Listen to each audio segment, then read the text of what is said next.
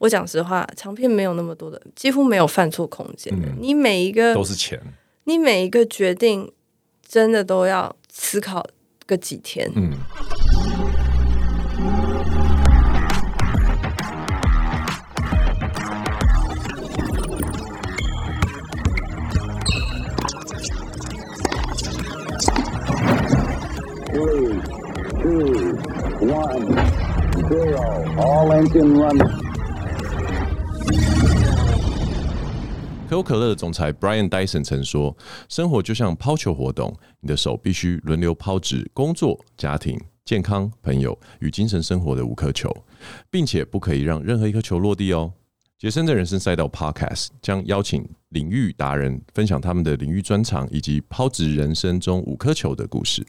有在收听我的频道的人呢，应该都知道我非常喜欢看电影，平常也会跟我老婆在戏剧小单元呢，跟大家分享每周看的什么作品。那今天呢，非常开心，也很荣幸可以邀请到我的偶像电影导演到节目中哦。他是金马导演阮凤仪。通常我们在一开始的时候都会卖一个小关子，可是我觉得今天一开始我就是要破题，让听众知道今天来一个重磅的嘉宾。他拿下了二零二一年金马奖最佳新导演执导的《美国女孩》，在二零二一金马奖也得到了七项的提名。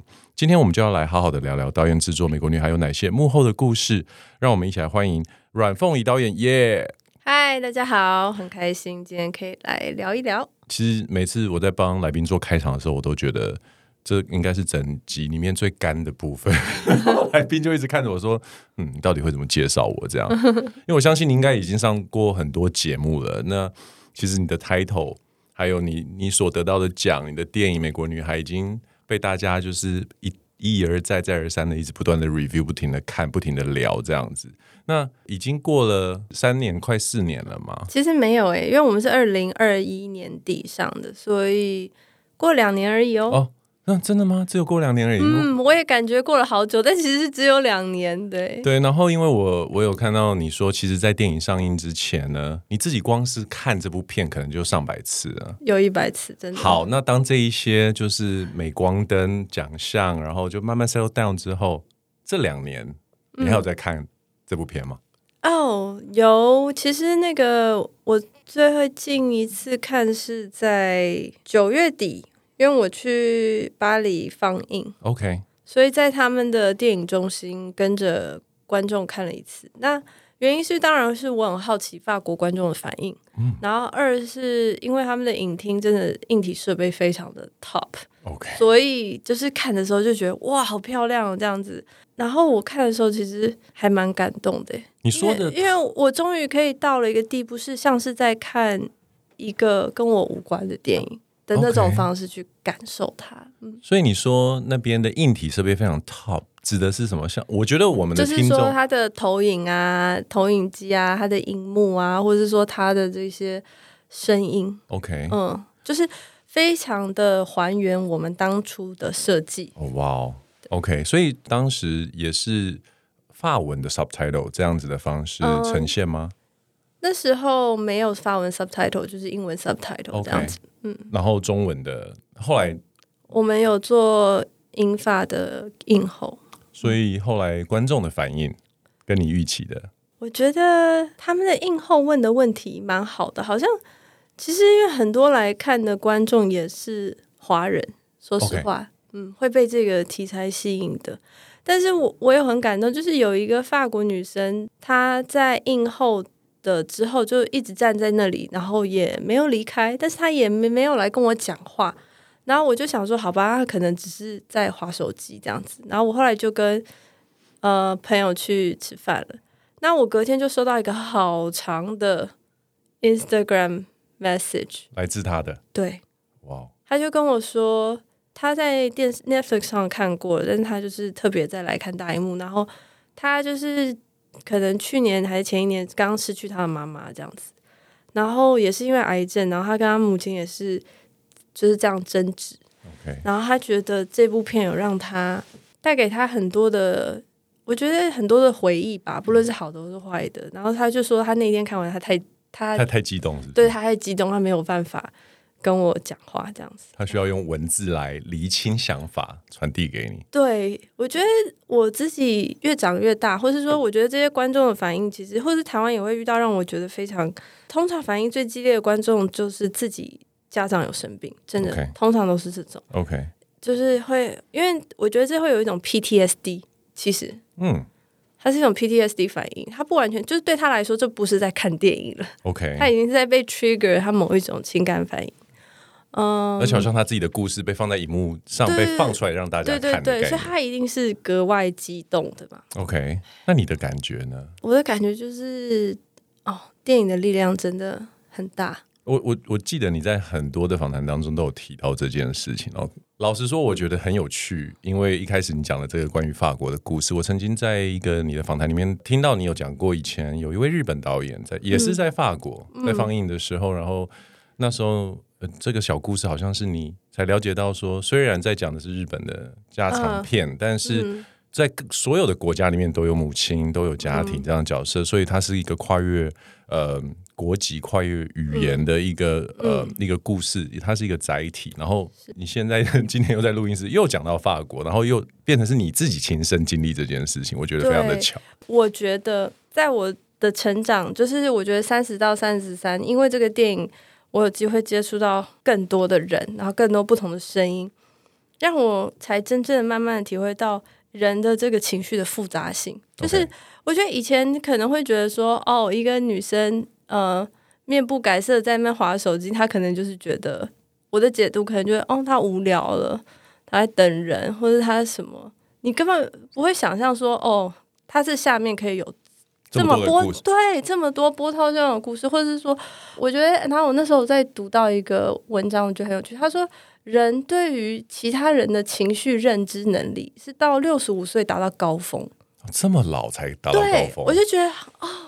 所以在那之前，其实很多时候我们都是我们其实是误判的，我们是误读的，轻轻等于是轻轻的带过。对，我觉得在你这样一提，我我我的感受是，可能在那一个年岁之前，我觉得我们都是我们经历太少，以以自己为主，对，用自己的投射去解读很多事情。可是慢慢随着年纪的增长，你才就像你在很多访谈里面有提到同理心这一件事情，是慢慢才长出来的。嗯，其实是因为他需要经验去练习，对，我觉得。那其实回到呃，你本身，因为刚刚提到一个事情，就是说你慢慢在三十到三十三岁去理解到说情感是有很多复杂性。可是呃，回到你以前的经历啊，其实你在念书的时候是以是文学开始的嘛？嗯，对。那当时当时我在看这个东西的时候，我就会想说，OK。算是中国文学吗？对，OK，中国文学。那在那个那个时候，对于这么这么多呃文学作品的这个阅读啊，或者是呃去深入研究的时候，在这个时期，反而没有让你特别去觉得情感或者是情绪的这样子的厚度吗？还是说这个时候是一个累积？呃，有，有，但是我觉得那是来自于文字，而不是来自于真实生活自己的观察。OK。因为文字它很多，尤其是中国文学，它是抒情文学，所以它很多是在抒发内心的感受。我对于自己内心，或是说别人内心，他如果写出来，我觉得我可以体会。OK，但是没有办法阅读，哦、没有办法阅读一个真正的人在前面的这这个。对对，OK，那为什么你从文学会开始走到影像创作这样子的一条路？嗯，我对我高中其实是很想要当作家。那我上了大学之后，我发现赚不了钱。呃，还没有，那时候还不知道。然后那时候我发现，我在投文学奖的时候，其实我都不如我的同学。OK。然后或是说，然后我发现，就算我去读了这些作品之后，我好像那不是我想要的方向，我也不想要写成那样。OK。然后我又发现说，其实就算我觉得好棒好棒的作品，在社会上阅读，它还是少数。在那个时候，他还不不受青睐，还是说，即便走到今天这个时期，对，我觉得今天走到时期，就算你说一个畅销书好了，它对于呃我们的社会影响力其实还是还是偏偏弱的。你说跟电影比起来的话，它其实是偏它的是是很弱的，是嗯、呃，因为它的文它的门槛还是在那里。对，那时候就是我我很希望能够做，如果我我想创作的话，我很希望我能够做有对话的事情。就是我觉得我蛮渴望对话的。然后我觉得那个时候最有对话空间的，我感觉是电影.跟跟社会对话。你指的对话是 vocal 的，有声音出来的东西，就是、还是说不是是被讨论的？哦哦，能与观众或阅读者对能与受众能与当代激发激发对话，OK，激起对话。像我有时候觉得说啊，我看了一本好棒的书，我好想讨论完，我找不太到有读过这本书的人呢，或是说都是固定的朋友这样子.嗯，然后就是这个感觉是很寂寞的，你知道吗？就是这就是好，这就像是你看了一个很冷僻的电影，然后你觉得它好棒好棒，对，然后没有人看过，也没有人要看，然后你没有办法去跟他，你没有对象去，那个感动无法对无法分享和传播。哎，可是你这样一讲，我就很想问一个问题，就是说，当你选择要做呃电影这件事情的时候，OK，好，你刚刚所说的 make sense，就是说它可以有比较大的影响力，但你其实选的东西是一个。我不会认为它是一个很大众的东西，因为它是你的故事。对，所以反而是你，你用一个可能很容易跟人家对话的媒介，但是其实你在选题上面并没有朝很大众的方式选题耶。对，没有，对，没错。我觉得我介意的是这个媒介本身是不是很好、很容易的遇到，但是我并我并不会因此而改变题目。我觉得是这样。所以当时其实。美国女孩这个概念是你有考虑各种不同媒介吗？还是其实有诶、欸，我当时一开始会觉得说，如果嗯，因为毕竟拍一个长片需要的资金还是蛮庞大的嘛，然后你还你也需要天时地利人和，所以我那时候一开始觉得我可以把它写成小说这样子，嗯。然后后来。后来我发现，我受了剧本教育的训练之后，我觉得写剧本比较容易，所以就先写成剧本。但是如果那个时候没有被拍成的话，我会把它写成小说。但是即便是现在呢，又想说把它变成，因为我知道你有出一本书，不过它是以剧本书，对，但是以小说形式这件事情，还是你的计划之中。后来你知道很有趣是，是写过剧本之后，我就觉得啊，小说真的是太露骨了。因为小说，你就是要把那个你的想，你真正的想法，或者散文其实更露骨，因为你就是要把你的，你真的是怎么想。我觉得电影，你剧本，你还可以躲在角色后面，你可以躲在故事后面.你可以当一个场景人，其实它没有那么露骨。对，嗯。哦，然后后来反而习惯这个之后，我就觉得哦，写不出来哎。哎，你这样子让我非常期待，有一天真的可以写一个小说。我觉得哎呦，好好肉麻哦，天哪！还没有准备好要做这件事情，就对了。哎，在我们真的 dig in 到我很爱的这部电影之前啊，我我其实有一个 personal 的问题，就是说，其实这一个剧本某某种程度是反映你自己童年的一个生活经历嘛。那从美国回到台湾这件事情。嗯你原本的不适应，怎么会让你到最后去念一个中国文学？嗯，怎样？对，蛮多人想要知道。对，因为这应该是不是你的强项才对。嗯，在但那个时候嘛，因为你是在美国教育长大的，你的语言常才是还是英文，可是到最后你却进入了这个中国文学的这件事情。嗯，但是其实我从很小就对文字很感兴趣。OK，从很小很小的时候就是。很喜欢看路上的招牌，然后我，我很喜欢字，就是我从小就觉得汉字非常的美，就是从小就是那种就是觉得很漂亮这样子，然后就非常喜欢视，就是非常喜欢看字，所以也非常喜欢阅读。那其实国中回来的时候，我其实对于国文课就是中文一直都蛮喜欢的。OK，那英文我觉得那个只是。那个英文的好，那个只是说我在那个环境里，你知道，它是一个其实英文文字对我来说比较像是一个工具啊。嗯、就是我觉得对我来说比较美的还是中文诶、欸。对。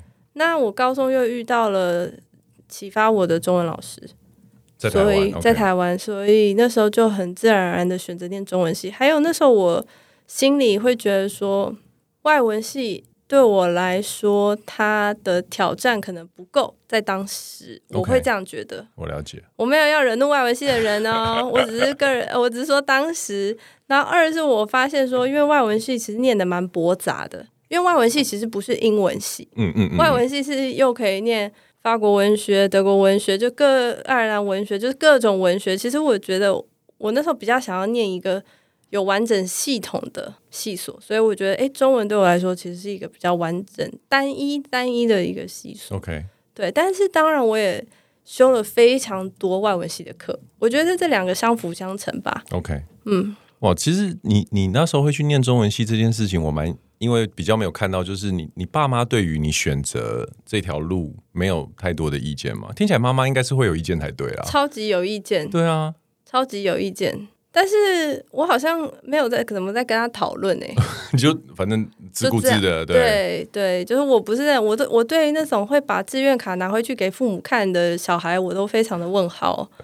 然后，所以我就是自己填了这样子。我想想看哦，对，我记得这样讲妈妈会生气。就我一年，然后我大一进去，我就是成绩非常的好，因为就是就是这是我喜欢的科目嘛，所以全部都念好。对，所以其实我那时候是有资格转系的。哦、oh，OK，因为你你的成绩够前面，然后我妈看到我资格这个成绩超好，她说：“哎，你要不要？你要不要转系？转什么？她想要你转什么？”她就觉得哎，那个财经，然后我就说。Oh. 我数学，我好不容易脱离了数学课，我怎么可能再去念这个？但是我必须要说，后来我看到财经系的同学的薪水之后，我就突然觉得，好了，他讲那句话也没有那么没道理。而且，身为导演，应该也是很多时候要去跟这个数字要做朋友，对不对？对对，但是。我可以理解，我可以理解。我就是突然哦，对，如果如果他跟我说，你要是念这戏，你三十岁就可以买房子了，我可能会用这种方式沟通，可能会嗯，再想一想。可是我觉得大学的时候我过得蛮快乐的，因为我念了我喜欢的系所。但是大学毕业后的两年，就觉得我不知道干嘛，就是觉得说天哪，我我的这个戏原来这么不值钱，嗯。会哦，会很低潮，会。因为找工作就会开始遇到困难，对，对不对？对，会遇到困难。就是那时候，我记得你就觉得啊，台大毕业只有二十二 K，一样二十二 K，然后你知道那种那种心就是深受冲击。其实，对，那是因为这样的关系，你才会开始想要做出作品、编剧，然后投稿吗？我觉得这件事情有冲击到我，让我觉得。我必须要去做一个专业技能，我必须要拥有一个技能是不被取代的，而且以及高度高度专业的，你的技能才会被尊重。就是对我来说，文字绝对是一个技能，但是它是一个不被尊重的技能。对，因为它，而且甚至我们现在有 ChatGPT，它更加不需要被尊重。虽然你知道中文系读出来的人。对于社会上滥用标点符号以及滥用字词以及滥用赘词是令人感到非常愤怒的。但是说实话，那些东西好像对于大部分人其实是，就是我们对于文字的品质是的感觉是没有的，而且都已经快变成也许是我们文化的一个部分了。对，对，它甚至变成一种流行语、网络用语，所以这个它真的变成一种近乎不是技能的技能。我觉得那时候有冲击到我，OK，所以让我觉得我必须要去学习一个高度专业，然后那时候就开始转向电影这样子。其实你很你的韧性很强诶，我发现从你从美国回来的这个时期，然后一直到大学毕业之后，然后找工作也许不顺利，我我觉得很多人可能摸摸鼻子先求温饱再说，嗯，但是你反而采取一个我到现在都不会觉得那是一条容易的路的选择耶。嗯。嗯对啊，而且你只是文学系，你并不是台大戏剧系，或者是做编剧出来。嗯、呃，喜欢文字，然后钻研中国文学，跟写出一个剧本，嗯、那是非常大的一个、嗯、一个 gap。对，对啊，那怎么会让你有这样的底气或信心，来把这件事情从想象变成实际的？我觉得我必须要说，我觉得爸爸扮演了蛮重要的角色。OK，就是我爸。爸非常的鼓励我去实务中学习和工作，呃，然后那时候他有说，你先试着看看找电影相关的工作。OK，那我有说，其实我有试，但是真的你没有相关任何的背景，你非常的难进去。你，你有想说做演员吗？没有，从来没有。真的？嗯，从来没有。哦，其实你是，我觉得你是可以当演员的外形的。呃，谢谢，我觉得还可以啦，可以害羞起来了。对，没有，OK，对，没有，没有想要。我觉得我还是比较想要当创作者。OK，就是幕后的。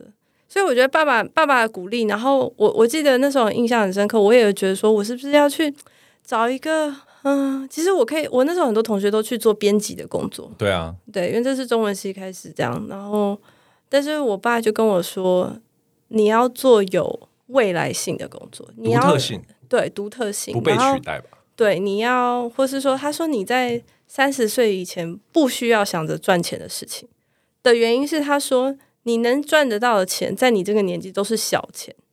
哇哦，很先进的观念呢。其实是，其实那时候我就觉得，啊，爸，你说的什么意思？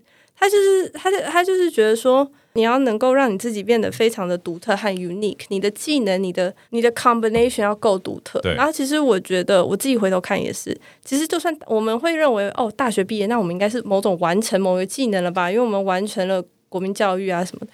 但其实我觉得，从一个有社会历练的人看，你根本就是一个未完成的人。没错，没错。其实你可能还需要四年五年，你才能真正的到三十。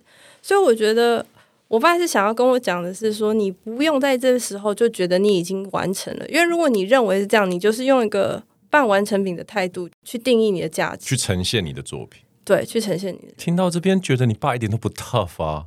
哎、欸、，tough 的爸爸是哎、欸，OK，你已经大学毕业，OK，我们就你知道，你开始每个月要带钱回来孝亲了，你知道吗？哦，好，确实，我觉得我爸妈真的从来没有给我孝亲这方面的压力，力，OK。而且我爸很讲的一句名言就是，他就说你高中毕业就不是我的事了，然后我高中毕业了，他就说你大学毕业之后就不是我的事了。然后我大学毕业之后，他就，呃，你出社会之后就不是我的事了。但是他还是一直 support。然后呢，研究所，你念研究所毕业不是我的事。然后后来就，嗯，然后继续，他说，嗯，你去美国就不是我的事。你，结婚之后就不是我的事。然后我就发现，哎，好像不是这样，好像一直都是爸爸的事。你看，这就是我刚刚在录音前。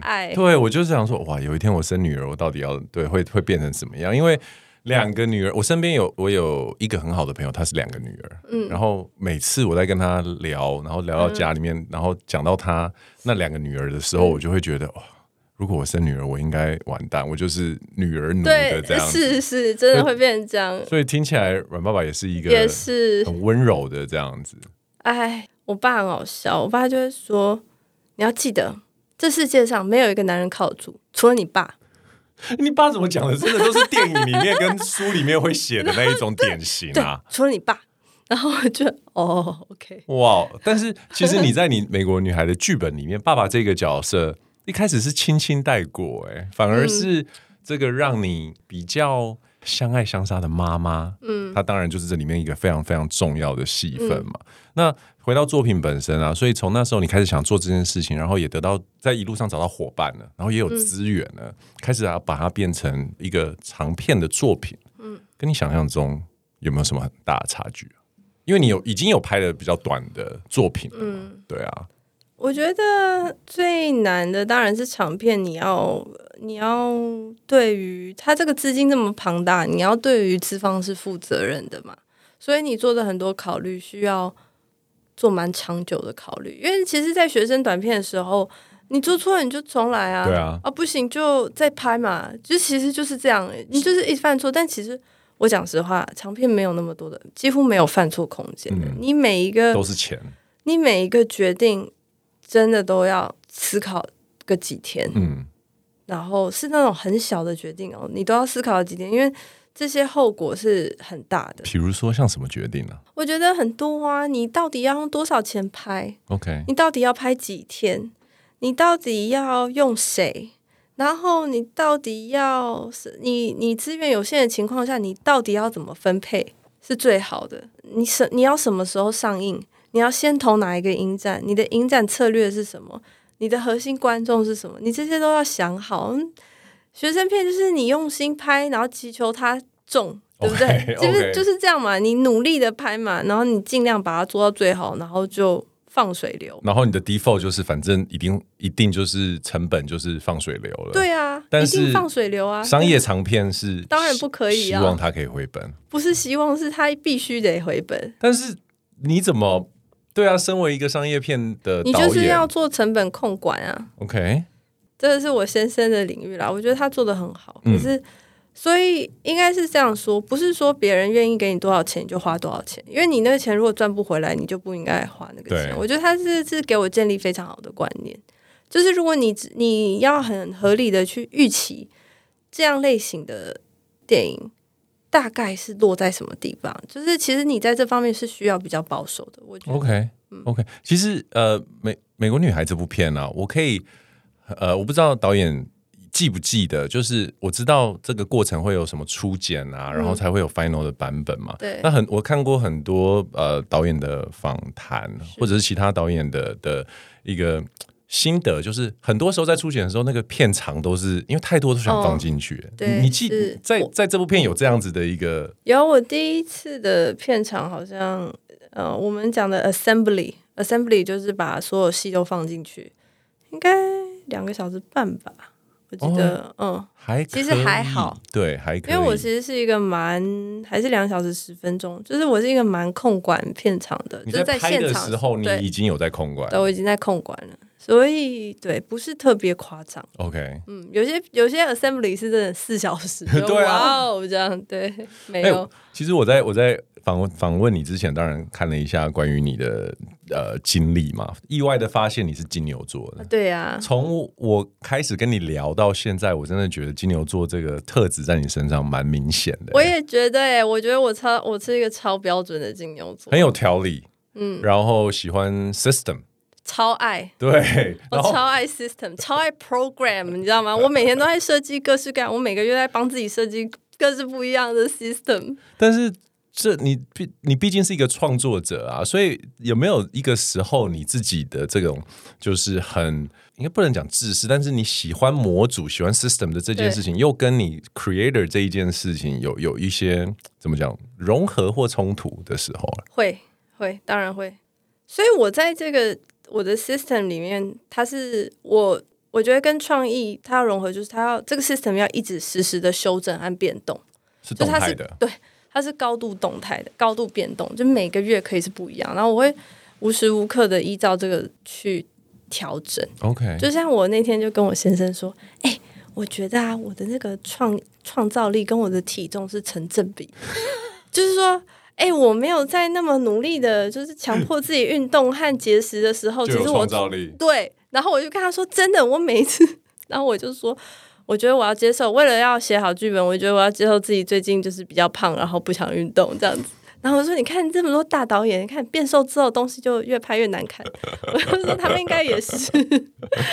哎、欸，真的哎，我觉得好像你讲的真的没有错，因为你才会有一个不是说身材发散，但是我觉得精神上要稍微有一种发散的感觉，对，要有一种要有一 relax。对，其实它要有一种 relax，对，才会有很多的创意源源不绝的进来。对，对对，因为我真的有一度，我跟你讲，有半年，我这么一周运动五次去重训，然后很认很认真，然后就是觉得 yes 超有条理啊。完全不想写剧本。欸，可是我觉得太正面的人生写出来的故事都不好看。嗯，对，我会有这种感觉。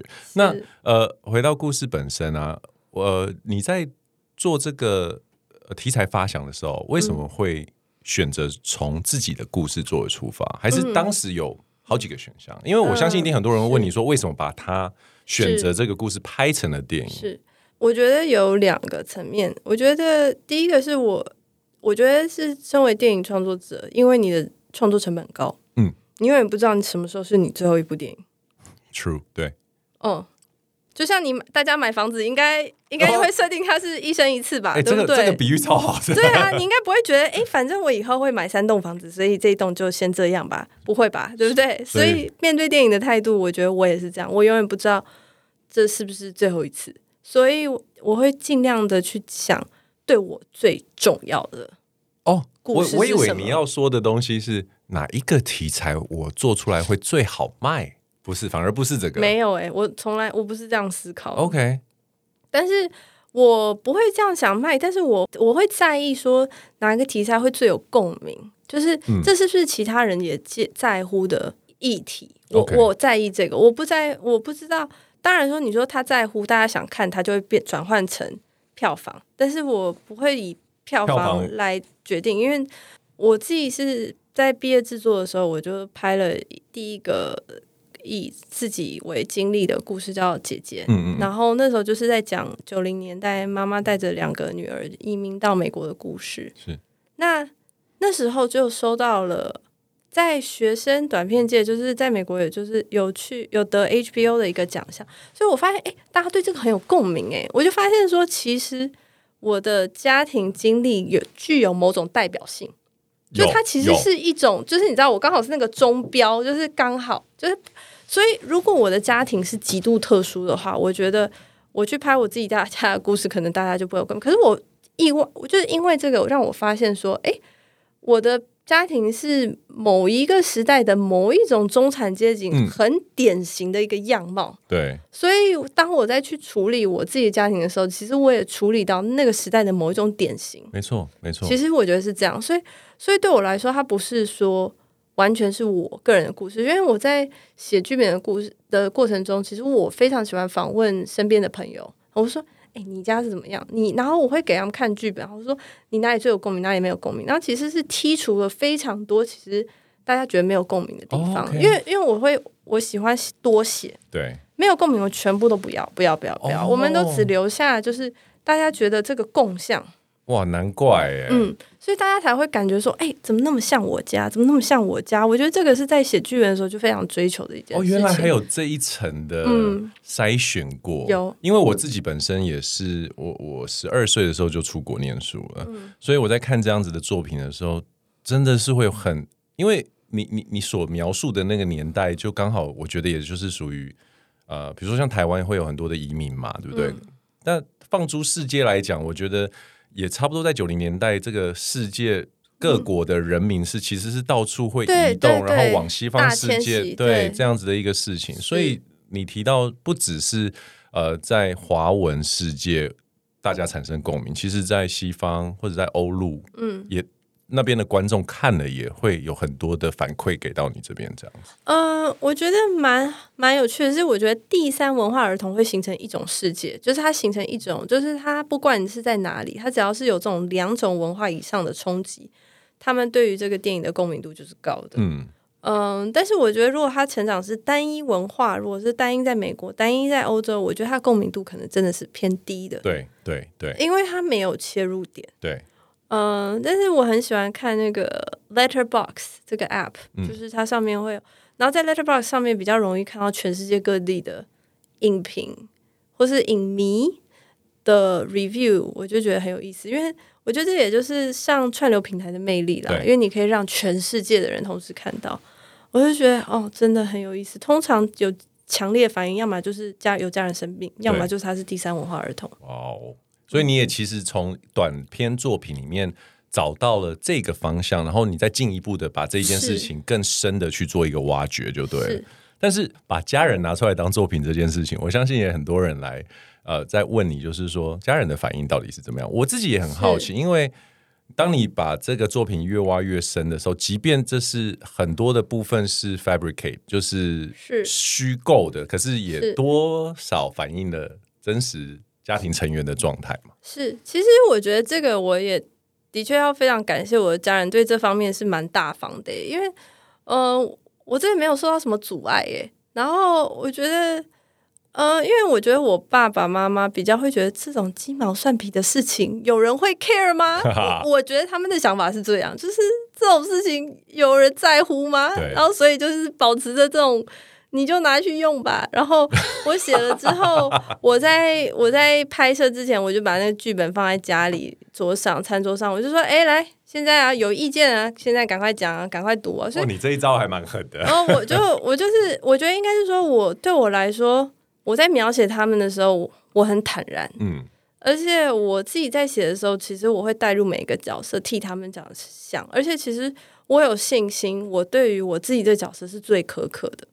其实我觉得有些人在写自己的时候，他会帮自己辩护，美化一点点，美化。但其实，我觉得我自己在面对这个家庭成员这件角色的时候，我觉得我是一样严格的。那我觉得我有这样子的坦然吧，所以我没有觉得我在偷偷摸摸的做一件事情。就是我就觉得说，如果我对他们真的有什么意见，我们就是在家里直接讲，不会，嗯、我不是透过这个电影来讲一个。我没有在家里讲过，或是没有抒发过的一个情绪，我觉得是这样。在很多你的访谈里面，我觉得常常讲到几个词，比如说疗愈、和解等等这样子的一个、嗯、一个一个字句，那就是大部分都是在讲到说，你借由呈现这样子的一个作品，也跟呃自己去产生这样子的一个呃，就是就是和解嘛。那不自我疗愈吧，我觉得和解好像还好，我觉得理解啦，理解。那家人也跟因为你的关系，也在去看，一直会有很多机会在看这个作品。是家人也会有这样子的 feedback 吗？他们也因为这样更了解自己吗？他们当然是更了解你了。对，我觉得他们不一定能够觉得更了解自己，但是我觉得他们可能多少会觉得，哦，原来你在学校是这样子的，或者说，我觉得我妈妈会，我觉得她有比较，因为她是连续看最多次的，因为当然她的刻画最复杂，但是她就会，我觉得他有，我就跟他说，妈妈，好多自己生，不论是自己生病的人，或是说经历家里生病的人，他们看了这个东西，他们觉得他们不孤单，你不觉得？嗯你当时受苦受的痛苦其实很有意义吗，因为它转化了，它可以疗愈别人呢。对，我觉得在这个方面，妈妈是没有想到的。确实，他就是我觉得在这方面他有认同吧。我其实我我在有一个地方我看到妈妈其实是韩国华侨，对，他是韩国华侨。那他是有在韩国的长大的，对，他是出生长大在，所以他某种程度上也像你一样是从他其实是其实是。那这样子这件事情的连结有没有在某一个点上面去？你们两个有讨论过？嗯，对他来说，家乡这件事情他也再回不去了嘛？对，也是。就像你美国之音一样所，所以我觉得这里面很重要的是，他的家人都不在他的身边。其实我们在电影里也可以看到，他家人不在身边，所以对于母亲这个角色来说，对莉莉这个角色来说。他的先生和他的女儿是他唯一的家人，是他全部，是他的全部。所以你看他面对他们的那个不安全感就会更强。可是你看那个爸爸是有大姐的啊，有有好像没有刻画到爷爷奶奶，可是你可以感觉得到这个不是他的，他是有根在这个地方，对它不是这个 only。对，我们可以感受到这个莉莉是比较漂浮的，对对，嗯，比较不安定。当你在形容母亲。这一个角色，真实世界，里的母亲这个角色，你小小时候感受到的那个空，然后是到长大之后才理解，是因为他的家人不在身边。我在读到这一段的时候，我真的觉得哇，还蛮蛮有感触的。嗯，对，因为这样子对于父母的理解，其实一直要到自己本身有，大部分人也许是真的成为父母之后，才、嗯、才可以去同理这件事情。可是。你是借由作品的方式，去看到了这一个层面的妈妈，她为什么会有这样的行为？为什么会对小孩、对老公有这样子的一个执着吧？对对，对，可以说是这种执念吧。其实我觉得蛮有趣的。例如说，我看到我爸爸的所有兄弟姐妹，就算我对我爸爸的某些行为，例如说，哦，为什么他们袜子都喜欢摆在鞋盒里，真的是令人匪夷所思。但是呢，看到他姐姐和弟弟都这样子的时候，你就会接受，对不对？你就觉得哦，他们家就是这样。对。可是如果没有看到妈妈的爸爸妈妈，看到他的兄弟姐妹怎么行为，你就觉得妈妈好怪哦。就是为什么？就是例如说，好，我讲一个例子，我妈非常喜欢在厨房里用剪刀，然后呢，他也没有去解释为什么。但我非常喜欢用厨房哦，就是韩国啊，没错。但是我是长了很大，看了韩剧之后才发现，哦，因为韩国人都这样。可是我妈妈没有办法告诉我说，因为韩国人都这样，因为她也不知道其他的台湾妈妈是怎么在厨房里。可是我我会我会有的问题是，你是他的小孩子，从小就在这样的环境，反而你会有一种呃站在外面第三者的角度去看，哎，他很奇怪，因为大部分小孩应该就是妈妈这样。可是我也会看其他朋友的妈妈是怎么做东西的啊，或者说为什么我妈就要求我拿剪刀剪葱呢？真的很奇怪，这样哦，而且其实对。哎，你这样一讲，我想到以前我看到韩国人用剪刀的时候，我也觉得很奇怪，为什么不用刀？很问号，对啊，我就说我不想用那个，对啊。然后是后来才了解说，哦，原来他的这个行为其实是也是有他的文化脉络。有，其实是有的。哇哦，哇，很有趣哎。对，因为我觉得很多呃，有一个词叫世呃世代复制嘛。嗯。那虽然讲的东西跟这个比较没有关系，但是我觉得家庭的这种。观念的复制，还有好像很多故事的一个一个一个怎么讲传承，嗯，也是一直不断在各个家庭发生。你你们家我也看到类似这样子的一个东西，觉得非常有趣。那我相信很多听众都很好奇，接下来呢？下有下一个 project 是什么？有有在写剧本了，OK，但是还不能公开这样子。那它的呈现还是电影，还是电影，不是电视剧啊？不是，因为我觉得我我看你的作品，还有你所呈现出来的内容，讲出来的东西，嗯、我觉得好像你也蛮适合借由可能比如说八集、十六集这样子的、嗯、呃电视剧来把一个故事说的再更。仔细一点，这件事情对你来说不是一个。我是一个蛮没有耐心的人，所以对我来说，要讲要讲八集，还要求观众看八集，是一个很难的事情。OK，就是我喜欢电影的高度浓缩性，嗯嗯，然后我觉得电影的这种封闭性，就是它故事的这种封闭性。比较能够用意象讲故事，比较能够用抽象性的东西讲故事，而且场域也是它的独特性，对，不一样。我觉得后来还是觉得，哎，电影好像是我比较喜欢的那一届。嗯，哇哦，好，今天其实很快节目已经到了尾声，我。我觉得今天真是很抱歉，完全没有照访纲，全部都是我自己，真的是做了功课之后，然后一点一滴的有很多很好奇的东西，然后经由看片，然后看了呃导演的访呃很多访谈、很多文章之后，我自己身为就是影迷，然后呃很很好奇的一些东西，那我觉得今天有很多的疑惑也得到了一个很完美的解答。那很期待导演接下来新的作品，有知道什么时候会问世吗？呃，现在在写剧本中，尽快。所以这是一个什么？两年、三年？两年吧，两年。OK，好，那请听众也期待两年。二零二五年。OK，that's great。啊，希望下次还有机会还可以访问到你。好，谢谢，谢谢你来到杰森的人生赛道，我是 Jason，我们下次见喽，拜拜。